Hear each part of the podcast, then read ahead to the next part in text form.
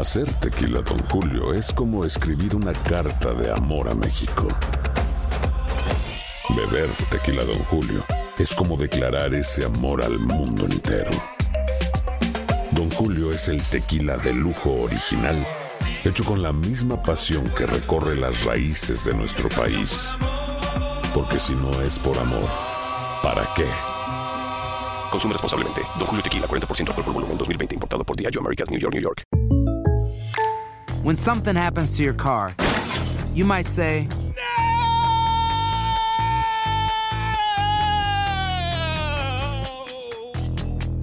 My car. but what you really need to say is something that can actually help. Like a good neighbor, State Farm is there. And just like that, State Farm is there to help you file your claim right on the State Farm mobile app. So just remember, like a good neighbor, State Farm is there. State Farm, Bloomington, Illinois. Cassandra Sánchez Navarro junto a Catherine Siachoque y Verónica Bravo en la nueva serie de comedia original de VIX, Consuelo, disponible en la app de VIX ya.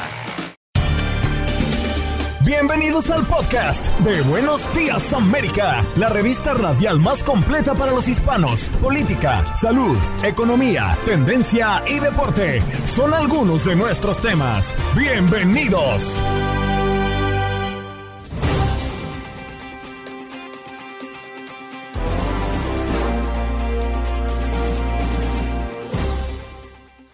Hola, soy Andreina Gandica. Este es el podcast de Buenos Días América. Con referencia a la serie de Griselda, la reina de la cocaína, se ha generado mucha polémica en las redes sociales y también en el ambiente. ¿Será esta mujer una referencia de empoderamiento femenino? Lo conversamos con Alberto Barrada, psicólogo, director de Psicovivir Internacional. Se vienen las elecciones en El Salvador el próximo 4 de febrero y para analizarlo, Walter Penate, reportero salvadoreño y colaborador de Univisión Radio, nos acompañó esta mañana. La Reserva Federal actúa con cautela y deja la tasa de interés estable. Lo analizamos con Carlos Guamán, economista y experto en finanzas. Y en Contacto Deportivos con Lalo. Nos acompañó esta mañana el Beto Ferreiro para hablar de la Serie del Caribe. Inicia hoy en el estadio de los Marlins, el Long Depot Park, con duelos muy, pero muy interesantes. También Lalo nos habló de la Fórmula 1, porque hay noticias impactantes. No se lo pierdan. ¿Qué pasó? Las noticias relevantes. Las historias destacadas. El resumen de lo más importante. Estos son los titulares. El polémico reportaje que señala a la campaña de 2006 de AMLO de recibir dinero del narco y que el presidente de México niega es un informe de la DEA que denunció la participación en la entrega de 2 millones de dólares a funcionarios de la campaña electoral de Andrés Manuel López Obrador en el 2006. La resistencia islámica en Irak es la amalgama de milicias proiraníes a la que Estados Unidos atribuyó el miércoles el ataque con aviones no tripulados que mató a tres militares estadounidenses en Jordania, hecho al que el presidente Joe Biden dijo que ya decidió cómo va a responder. Miles de personas en California, atención California, se enfrentan a lluvias e inundaciones. Un río atmosférico deja lluvias torrenciales, fuertes vientos, nevadas e inundaciones en varias zonas del estado. Y esto es tremendo lo que ocurrió, el escalofriante caso del hombre que decapitó a su padre por ser demócrata. Lo llamó traidor a la patria y mostró su cabeza en YouTube, en un video de más de 14 minutos de duración publicado en YouTube y que fue eliminado por violar las normas sobre violencia gráfica en la red social. Justin Moon mostró la cabeza decapitada de su padre, a quien identificó por su nombre. Según la policía, Mont parecía estar leyendo un guion mientras criticaba al gobierno. Durante una audiencia en el Senado de Estados Unidos, el presidente ejecutivo de Meta, Max Zuckerberg, se puso de pie para ofrecer una disculpa a los padres de niños que han visto o han sido víctimas de los efectos nocivos de las redes sociales. Dueños de restaurantes en Nueva York contemplan eliminar propinas y deben aumentar salario. Un proyecto de ley busca que los empleados de restaurantes en Nueva York ganen un salario mínimo de 16 dólares por hora. Sin embargo, esta propuesta preocupa a los dueños de los establecimientos, quienes aseguran que de ser aprobado tendría que aumentar el precio de sus productos, eliminar las propinas que ganan sus empleados, empleos e incluso hacer recortes de personal. Y si nos vamos al sur de la Florida, nos encontramos con que desestiman demanda de Disney contra el gobernador de Florida, Ron DeSantis. Un juez federal del Distrito Norte del estado desestimó esta demanda interpuesta por Disney a Ron DeSantis por la decisión del gobernador de quitarle a la compañía el control de la junta que supervisa las tierras alrededor de Disney World en Orlando. Vuelve a subir el precio de los huevos. La enfermedad conocida como influenza aviar, altamente patógena, está causando estragos en California. Durante los últimos dos meses, casi una docena de granjas comerciales han tenido que destruir más de un millón de aves para controlar el brote. Y está a punto de anunciarse el fichaje de la década en la Fórmula 1. Luis Hamilton se va a Ferrari.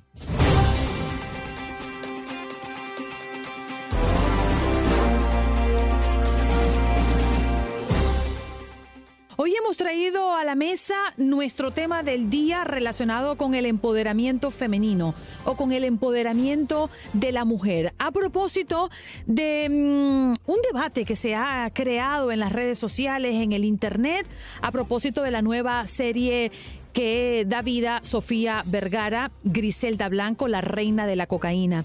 Y pues nos crea una confusión, ¿no? Entender de qué se trata realmente el empoderamiento femenino y si este es un buen ejemplo para tomar. Vamos a conversar con Alberto Barradas, quien es psicólogo, director de Vivir Internacional, el centro de atención psicológica online más grande de América, y se encuentra con nosotros para hablar de este tema. Alberto, qué bueno tenerte esta mañana en el programa. Es un privilegio para mí y de verdad siempre me siento en mi casa cada vez que venimos a estas entrevistas, así que adelante, hablemos de, estos temas tan importantes. Sí, bueno, es tu casa. Alberto, eh, ¿qué es lo que ha generado realmente esta serie en la comunidad en general o en un sector que cree tener a Griselda como referencia? Poder, ambición y un falso, un falso dilema sobre el sueño americano. Esos tres elementos son los fundamentales a la hora de tergiversar los valores que, de alguna manera están implícitos dentro de los empoderamientos femeninos. Cuando uno ve personajes como Griselda, personajes de la vida real, estamos hablando de personas que son asesinas, narcotraficantes, y no, digo presumiblemente porque esta persona fue juzgada por eso. Este, narcotraficante, asesina, sin duda alguna, pues eh, pésima empresaria, ¿okay? Si, si, vemos esto como una industria. Entonces, cuando vemos este, este tipo de cosas, pero a su vez lo asociamos a éxito, poder, eh, poder económico, eh, poder incluso social, entonces se confunden nuestros valores, porque es como que pareciera que lo que más importa es tener el poder en vez de darnos cuenta de cómo llegamos a ese poder. Entonces, es diferente, por ejemplo, el poder que puede tener una persona, un personaje como la Madre Teresa de Calcuta, ¿ok? Por citar un ejemplo, al mismo poder que puede tener una persona como Griselda. ¿Ok? Son poderes iguales porque son poderes sociales, son poderes de, establecimiento de estructura, pero valores completamente diferentes. Entonces ahí es donde reside el mayor problema que yo estoy viendo con esta confusión de valores que, que en este momento está.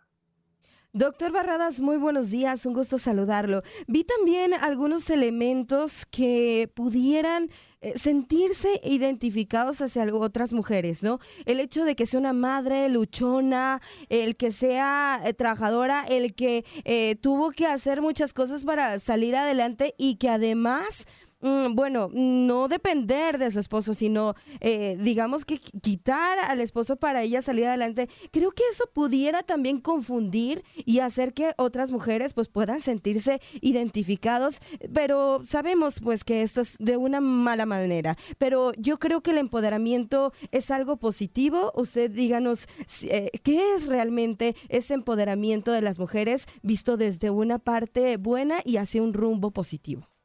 Claro, vamos a mirarlo en términos de blanco y negro. Eh, para salir de tu esposo no tienes que matarlo, solamente tienes que divorciarte.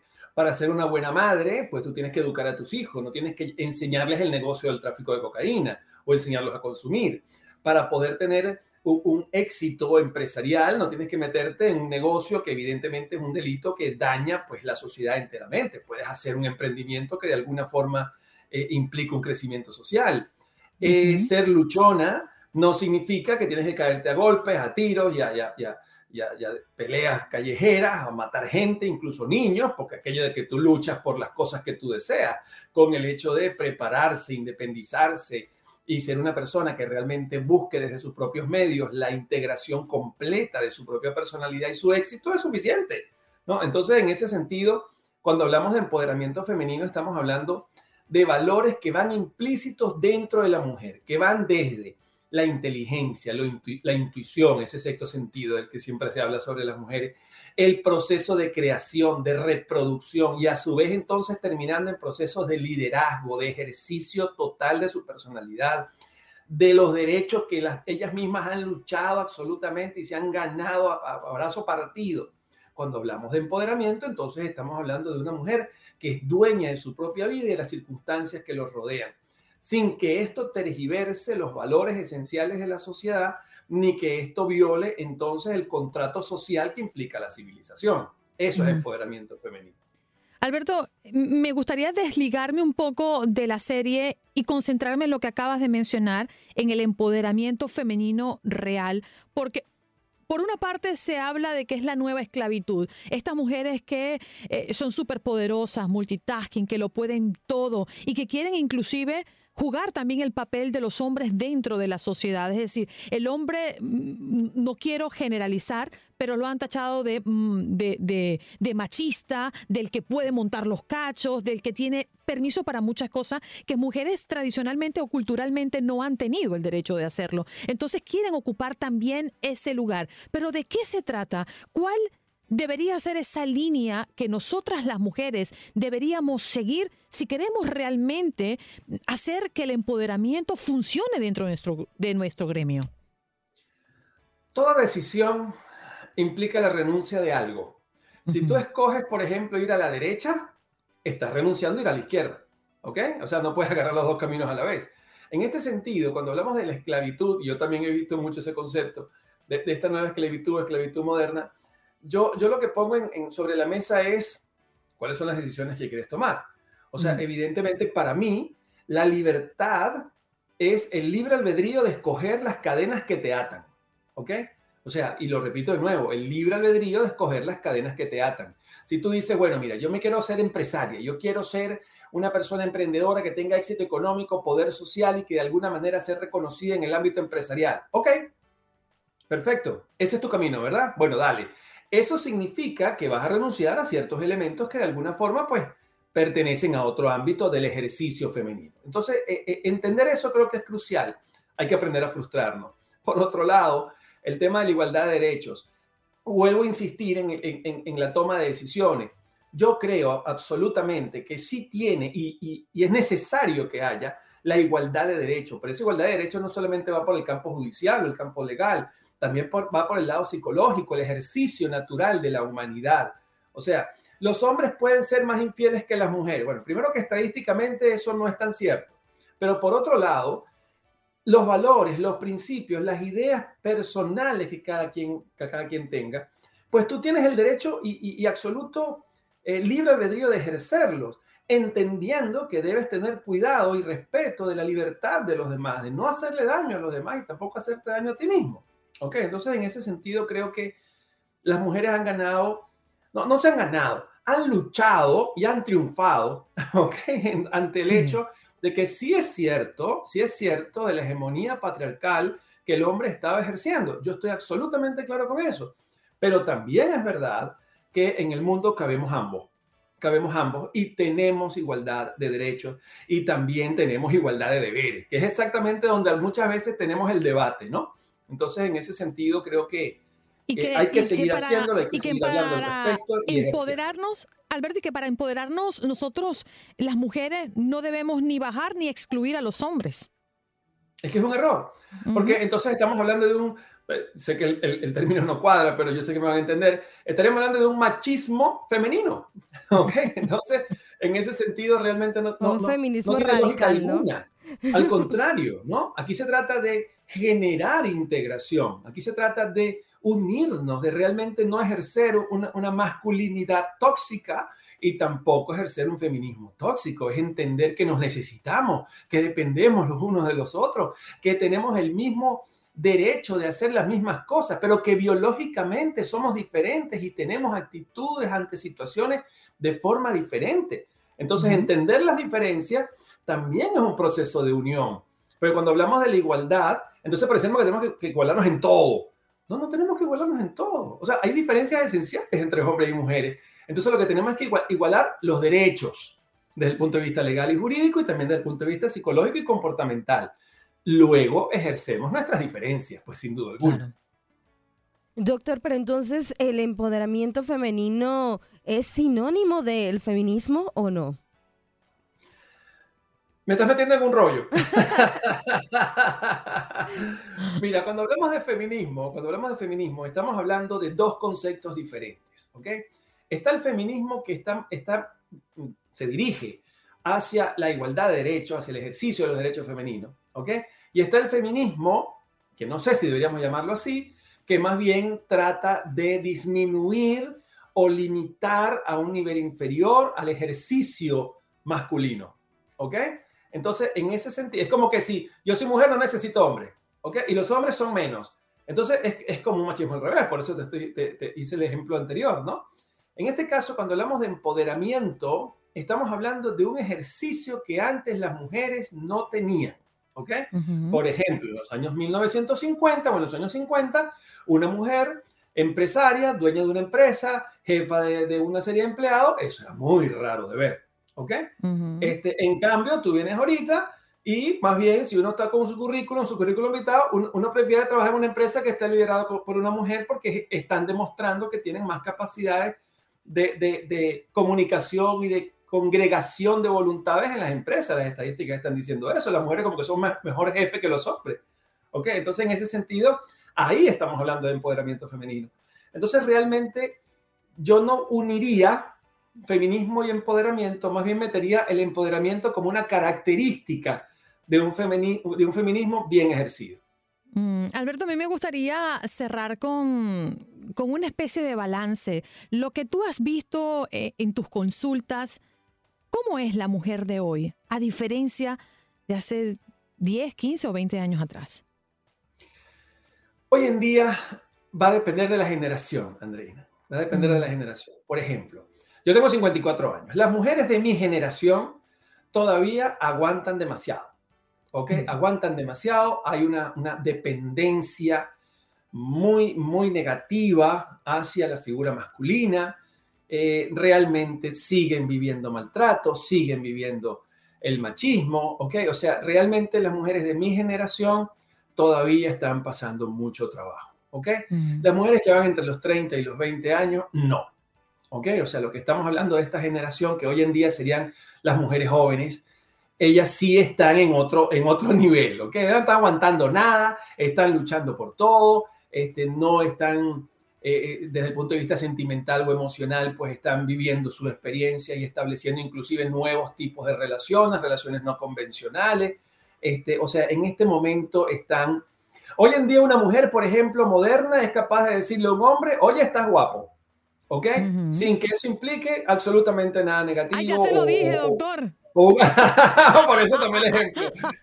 No tengo 20. Ok, y no tiene ningún problema. Una mujer de mi generación, una mujer de mi generación, por ejemplo, 50 años, eh, su mamá le dijo que si ella le decía guapo a un hombre que no era su marido, entonces no era decente.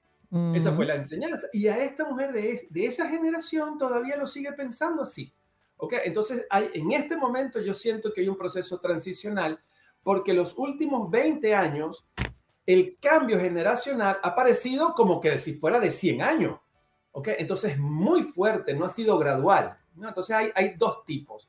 Si me preguntas a mí hacia dónde creo que esto va, yo estoy absolutamente convencido de que la mujer va a una completa, a un completo ejercicio de sus derechos, va a colocar un poco al hombre en el sitio que le corresponde, que es el de igualdad de derechos, ¿ok? Y sin duda alguna va a estar en un proceso muy, muy positivo de, mantenimiento de su autoestima, de su independencia y de su capacidad de liderazgo y de obtención del éxito. Así lo veo. Realmente tengo, tengo mucha esperanza y mucho optimismo en función de eso, de cómo lo voy viendo en mi consulta.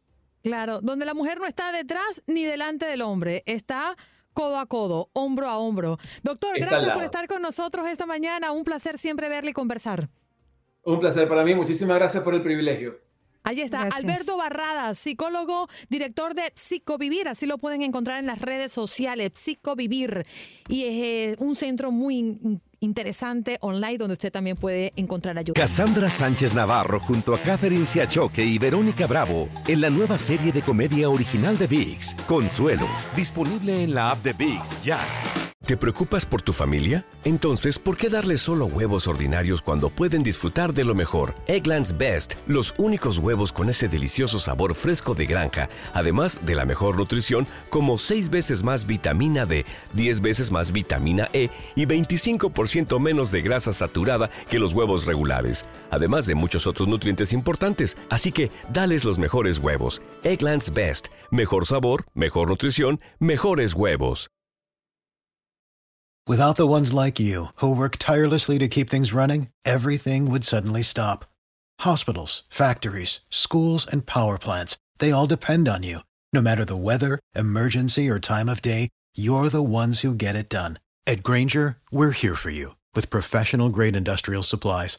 Count on real time product availability and fast delivery. Call clickgranger.com or just stop by. Granger for the ones who get it done. Bueno, vámonos de inmediato con nuestro próximo invitado. Ya está listo, conectado para toda nuestra audiencia de costa a costa y agradecemos que esté con nosotros al señor Walter Penate, reportero salvadoreño y colaborador de Univisión Radio para la cobertura de las elecciones en El Salvador. ¿Cómo estás, Walter? Gracias por estar con nosotros esta mañana. Hola, hola, buenos días. Es un gusto enorme estarles acompañando y pues eh, darle a conocer a nuestra a nuestra gente latinoamericana en los Estados Unidos lo que podría estar pasando en El Salvador, el panorama, cómo se vislumbra ante las previas a las elecciones de este próximo domingo 4 de febrero, donde más sí, señor. de 6 millones de salvadoreños ya están convocados para eh, llegar a las urnas para elegir al presidente eh, para el periodo 2024-2029, así como también al vicepresidente y a 60 parlamentarios o diputados que son quienes van a integrar la Asamblea Legislativa. Claro. Walter, y, y, con, y convertido en una de las figuras, Bukele, una de las figuras políticas más controversiales de América Latina por su publicitada lucha ¿no? contra las pandillas y con una alta popularidad, pese a las acusaciones de que su candidatura viola la constitución y que busca perpetuarse allí en el, en el gobierno. ¿Cómo está la situación? ¿Cómo ve el pueblo salvadoreño la candidatura de Nayib Bukele a pocos días de las elecciones reales? Bueno, justo el día de ayer por la tarde estuvimos en una conferencia de prensa que brindaron los candidatos de los partidos opositores. Ellos catalogan a, Nayib Bukele como un dictador, una persona que está violando la constitución, según ellos, eh, al reelegirse, pues para optar a, nuevamente a la posición de presidente constitucional de la República de El Salvador. Ahora, es bien controversial, bien polémico este tema, porque mientras la oposición dice eso, tú sales a las calles y la gente, eh, definitivamente, la gente ya, ya no ve pandilleros en las calles, ya no, en, alguno, en algunos sectores, bien pocos, todavía están cobrando la famosa renta de parte de las pandillas, pero es la misma ciudadanía la que está denunciando y este tipo de hechos, porque se sienten ah, como protegidos por el régimen de excepción que, que ya lleva bastantes meses funcionando en El Salvador. Pero quiere decir que no como eh, la gente le tocó vivir eso. Digo, le tocó vivir porque pues eh, yo viví en Estados Unidos. Eh, entonces yo regreso en el 2019 y ya solo me tocó vivir, como quien dice, la colita del huracán, ¿verdad? Pero definitivamente tú puedes salir a las calles en, en las noches y eso es lo que la gente valora, lo que la gente dice. Bueno, si va a ser una dictadura, pero que me permita vivir tranquilo, eh, en paz, pues eh, que mis hijos o mi familia no estén en peligro, entonces yo voy a votar por la N. No dicen ni tan siquiera por Bukele, dicen por la N, que es la eh, como el logo del partido Nuevas Ideas, por el cual pues está postulando el presidente Bukele. Walter, buenos días, un gusto saludarlo. Eh, vemos una oposición bastante debilitada, entonces, en este sentido, incluso las campañas eh, políticas en general, pues fueron muy diferentes como en otros años, ¿no? Como en otras elecciones, en otras ocasiones en las que pues se veía ahí mayor movimiento, ruido en las calles, bullicio, todas esas estas campañas, pero parece que en esta ocasión pues no fue así y que la, oposición pues ya está completamente eh, pues ahí muy muy débil. ¿Esa es mi percepción o realmente fue así, Walter? Es que lo que sucede es de que eh, se comenta eso en los, corrillos así eh, en la calle. A Sid Gallup hizo, realizó una encuesta, por cierto, en noviembre del año anterior, donde Bukele lideró la intención de voto para las elecciones de este domingo. La encuesta que fue eh, realizada pues a muchos salvadoreños entre más o menos ahí por el 6 y el 13 de noviembre señalaba que el 93% de, estos, de estas personas consultadas votaría por Bukele para un segundo mandato. Entonces la oposición, eh, la más fuerte que es del partido eh, Arena y el partido FMLN y Nuestro Tiempo, que ha cobrado auge últimamente, de estos tres partidos hay dos candidatos que forman parte de la diáspora, que es el candidato Joel Sánchez del Partido Arena y eh, Luis Parada del Partido Nuestro Tiempo. Eh, si bien es cierto, eh, Joel es un empresario exitoso en Estados Unidos y Luis Parada es un abogado bastante reconocido también en, en, una de las costas de Estados Unidos, pero la gente lo que dice es de que esta gente no tiene, como quien dice, no ha vivido el dolor que muchos salvadoreños han vivido cuando tú, eh, digamos, alguien abordaba un autobús aquí en El Salvador, se subían los pandilleros, te amenazaban, a muchos padres les mataron sus hijos, a otros los reclutaban para las pandillas. Entonces, eh, eh, la comunidad salvadoreña está como... Yo, yo no pudiese decir que es tan debilitados ellos, sino que no se han fortalecido como debería de ser. Esa es eh, una posición bastante personal porque he tenido la oportunidad, pues a raíz de mi trabajo, de poder platicar con ellos, de poder entrevistarlos y les he puntualizado eso.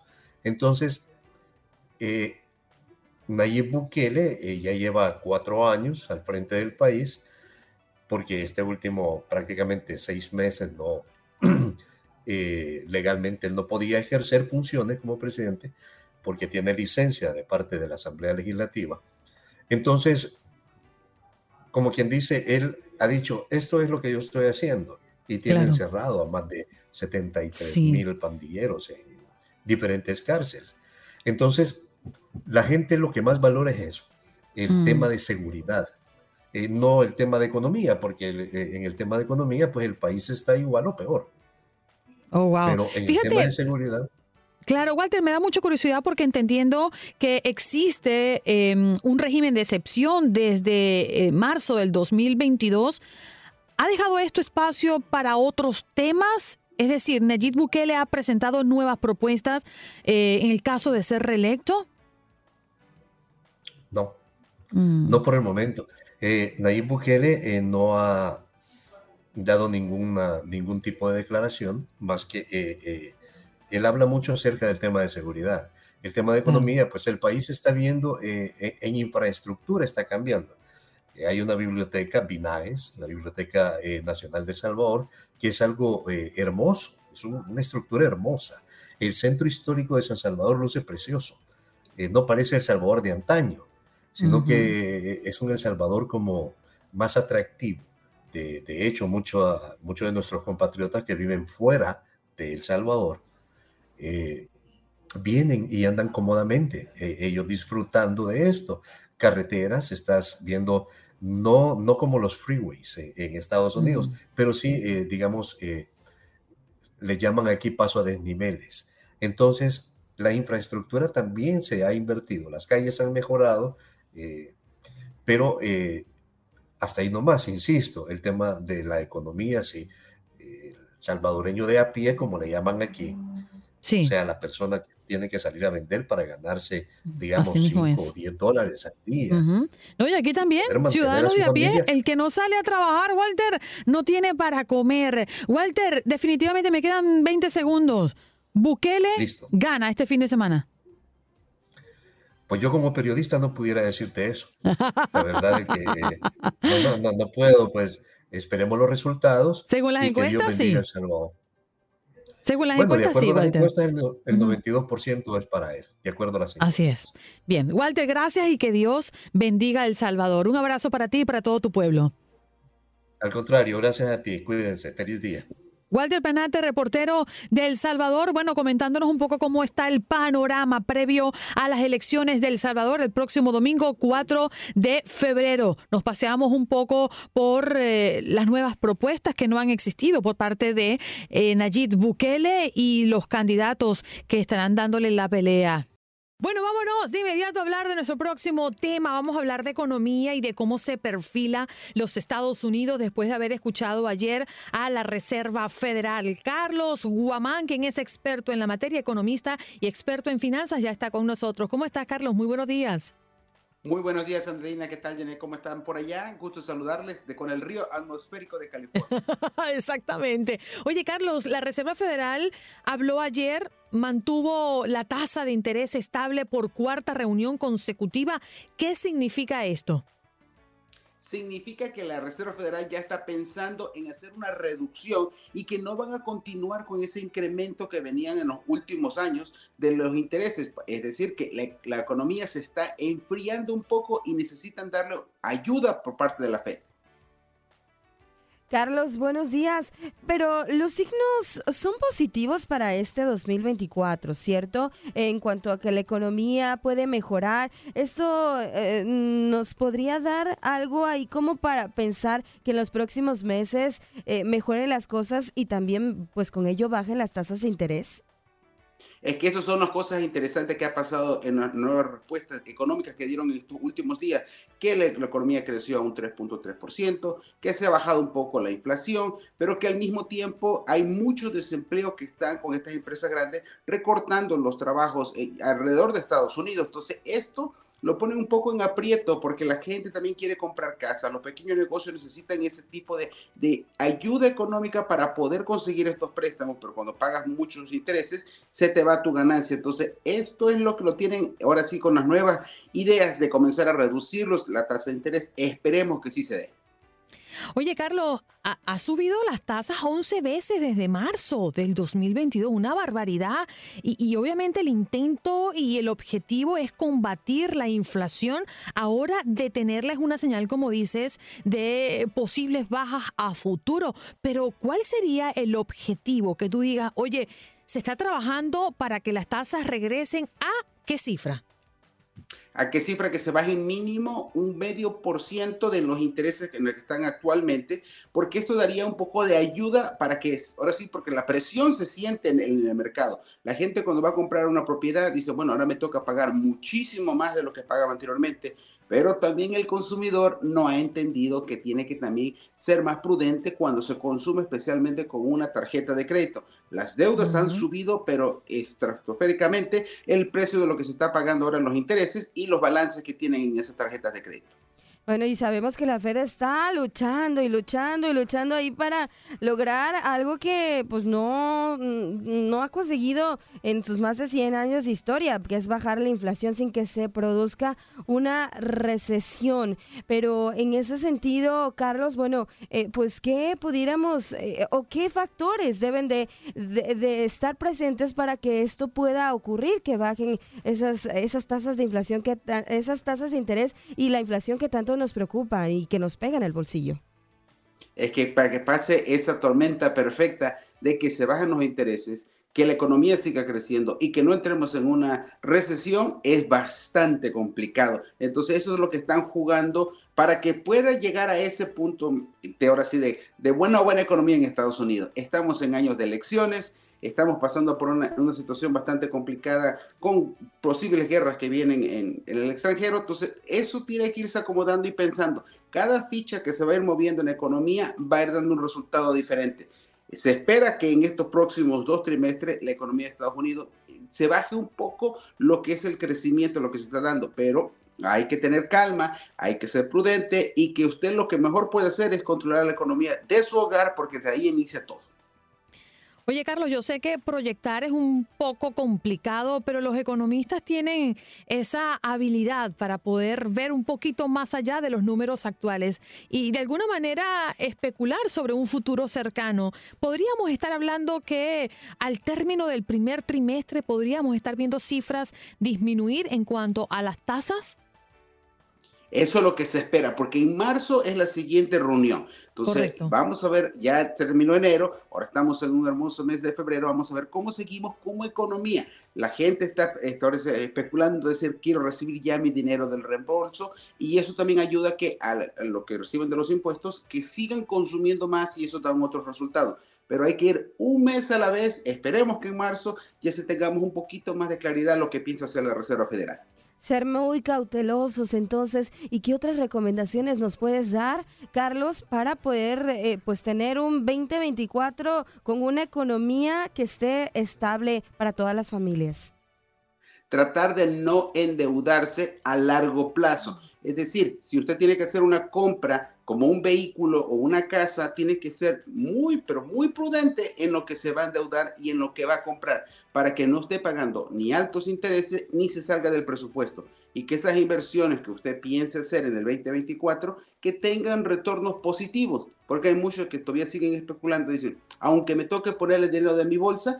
pero va a subir el precio de las casas. No, tiene que ser, ahora sí, con mucha precaución todo lo que va a hacer y mover las fichas de acuerdo a lo que se necesite. Ahí está. Carlos, gracias por estar con nosotros esta mañana y darnos consejos.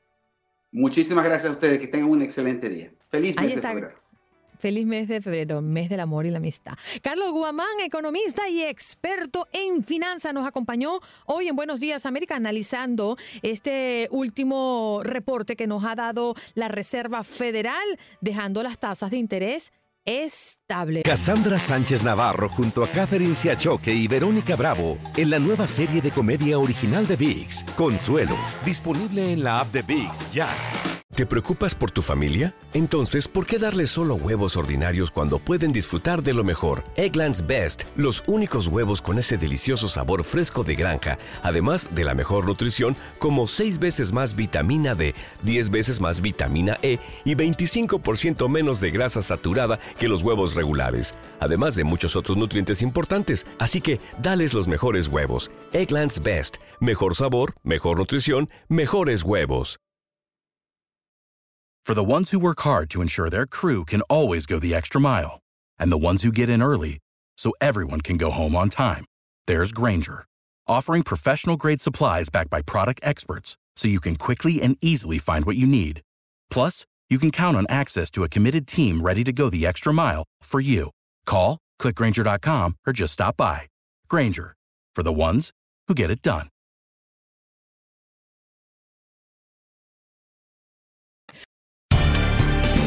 Estás escuchando el podcast de Buenos Días América, la revista radial más completa para los hispanos. Escúchanos en las diferentes plataformas: Euforia, Spotify, TuneIn y iHeartRadio.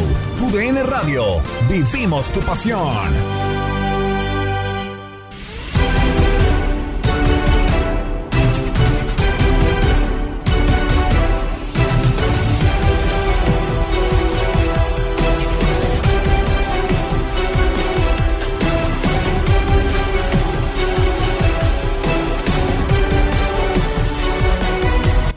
Muchísimas gracias, mi querida Andreina, apasionadas y apasionados a los deportes. Vámonos rápidamente a la información del momento. Se está cocinando y todo pasa mientras usted escucha Buenos Días América. Luis Hamilton se une a la Fórmula 1 y se une principalmente a Ferrari. Esto le está dando la vuelta al planeta entero.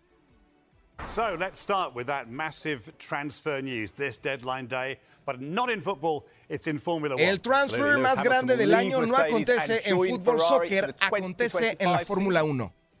Luis Hamilton se une a Ferrari, mi querida Andreina. Y después de este breaking, vámonos con nuestro queridísimo Beto Ferreiro, porque después de 33 años, la Serie del Caribe regresa a casa, regresa a Miami para disfrutarla. Y Beto Ferreiro ya se encuentra en Miami, Florida. Beto, ¿cómo estás? Un placer saludarte. ¿Listo para la Serie del Caribe?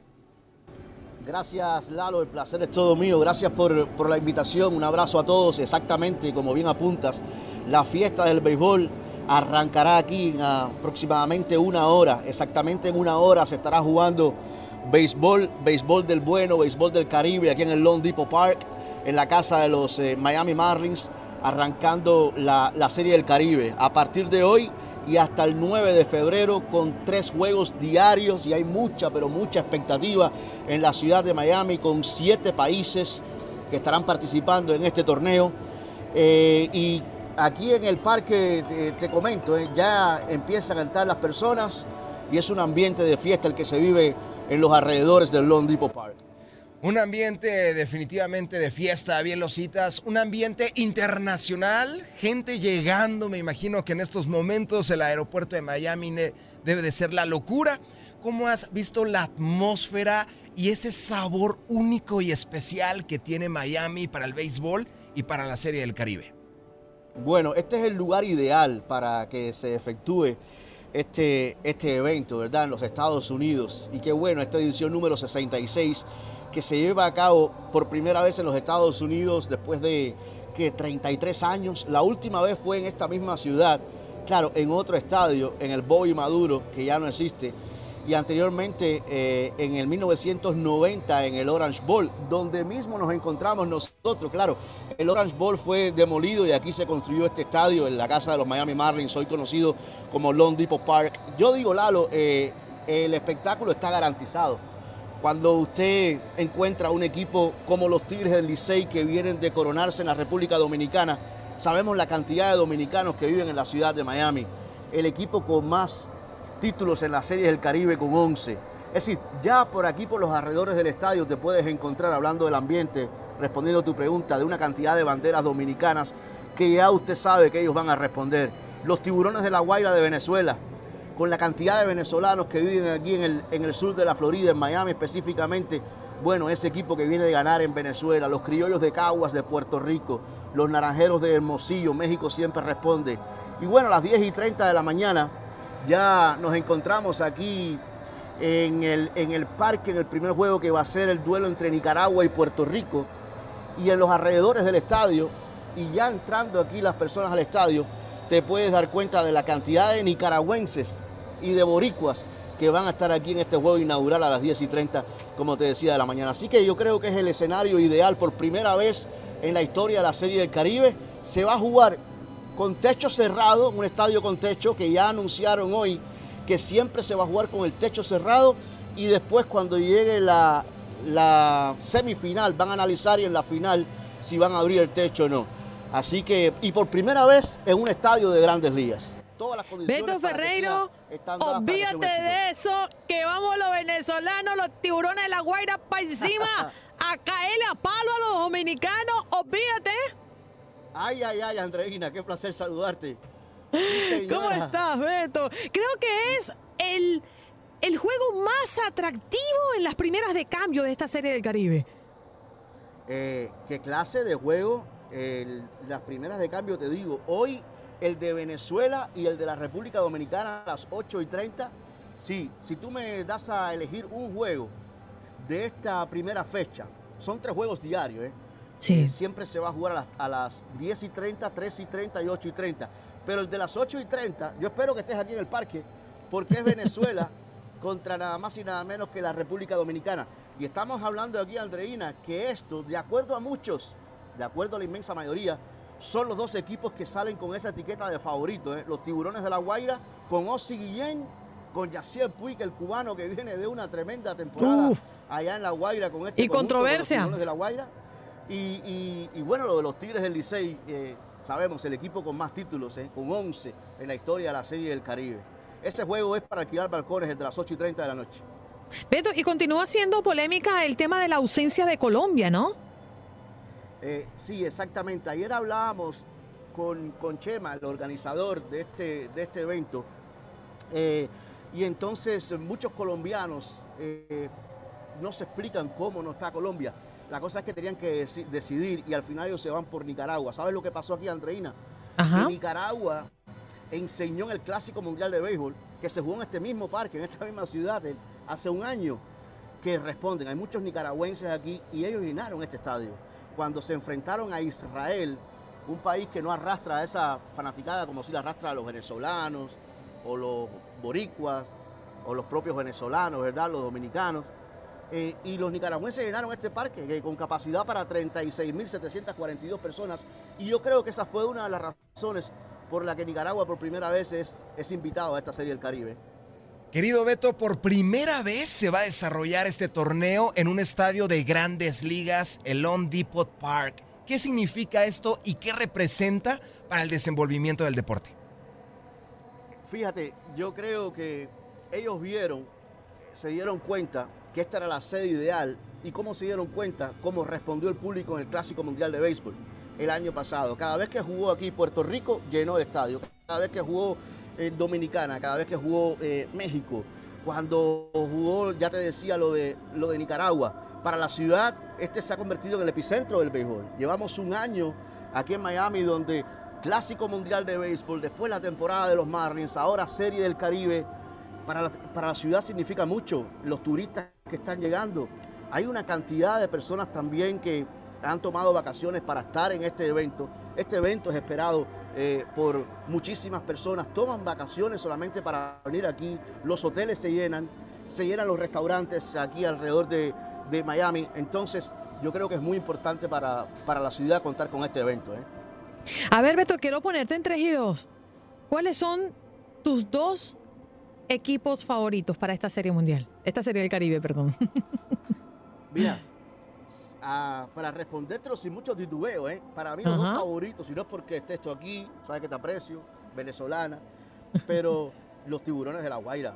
Eh, los tiburones de la Guaira vienen de, tener un desempeño tremendo en el béisbol eh, venezolano, eh, con uno de los mejores managers que ha dado, no solamente Venezuela, estamos hablando de los mejores managers latinos. Osi Guillén, que llegó a la Guaira, agarró las riendas de ese conjunto y se coronó campeón. No ganaban así casi 38 años. Entonces los tiburones de la Guaira es uno de los favoritos. Viene con un gran equipo, con un Yacier Puy que ya sabemos lo que hizo allá en el béisbol eh, venezolano, una de las figuras importantes y que está pidiendo pista, quiere regresar a las grandes ligas. Y, recordando que Ozzy Guillén conoce muy bien ese estadio porque comandó a los Marlins.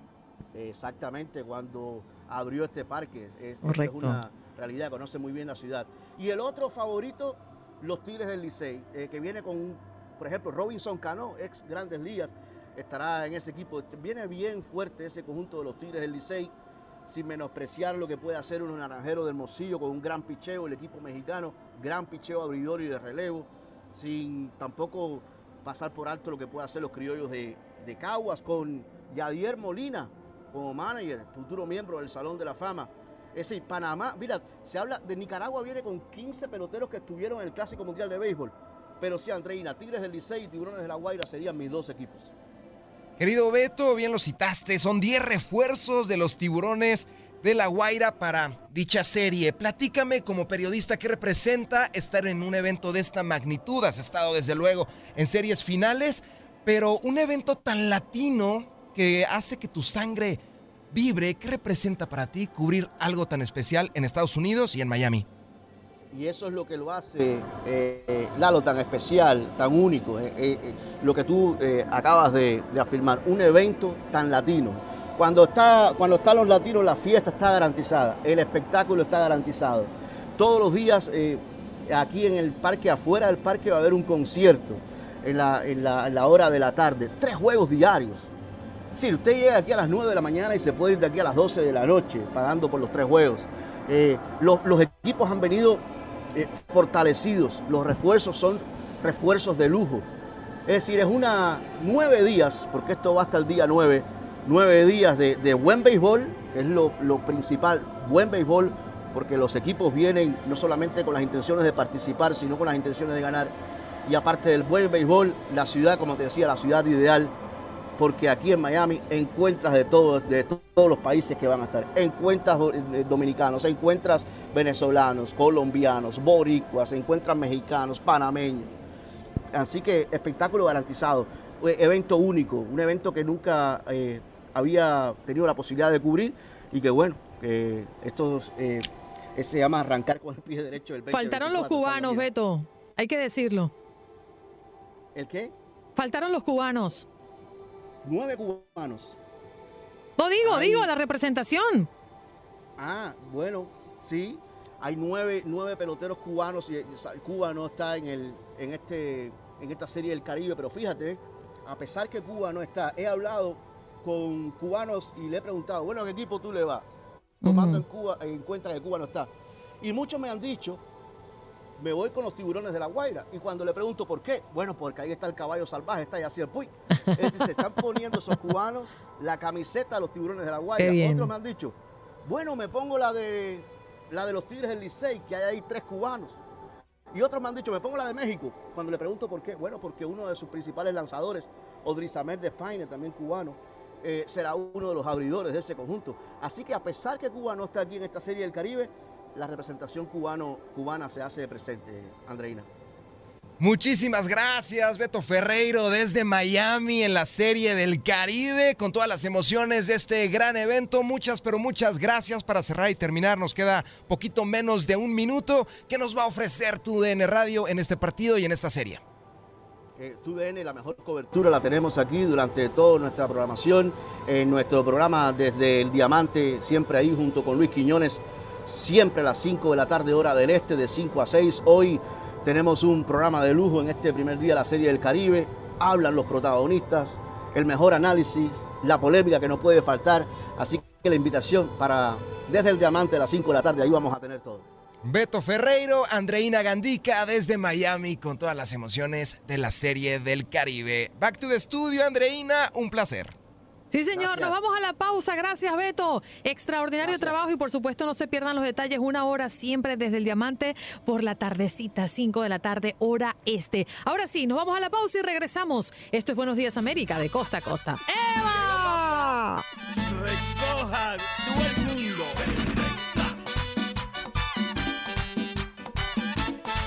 No bailes, no bailes, Larín, por favor.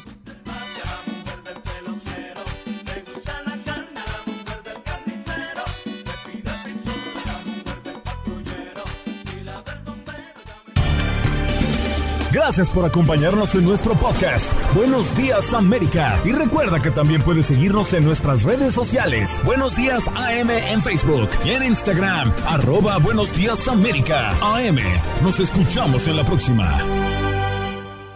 Cassandra Sánchez Navarro junto a Catherine Siachoque y Verónica Bravo en la nueva serie de comedia original de VIX, Consuelo, disponible en la app de VIX ya. ¿No se merece tu familia lo mejor? Entonces, ¿por qué no los mejores huevos? Ahora, Egglands Best están disponibles en deliciosas opciones. Huevos clásicos, de gallina libre de jaula y orgánicos de Egglands, que ofrecen un sabor más delicioso y fresco de granja que le encantará a tu familia. En comparación con los huevos ordinarios, Egglands Best contiene la mejor nutrición como 6 veces más vitamina D, 10 veces más vitamina E y el doble de omega 3 y B12. Solo Egglands Best. Mejor sabor, mejor nutrición, mejores huevos. Visita egglandsbest.com para más información.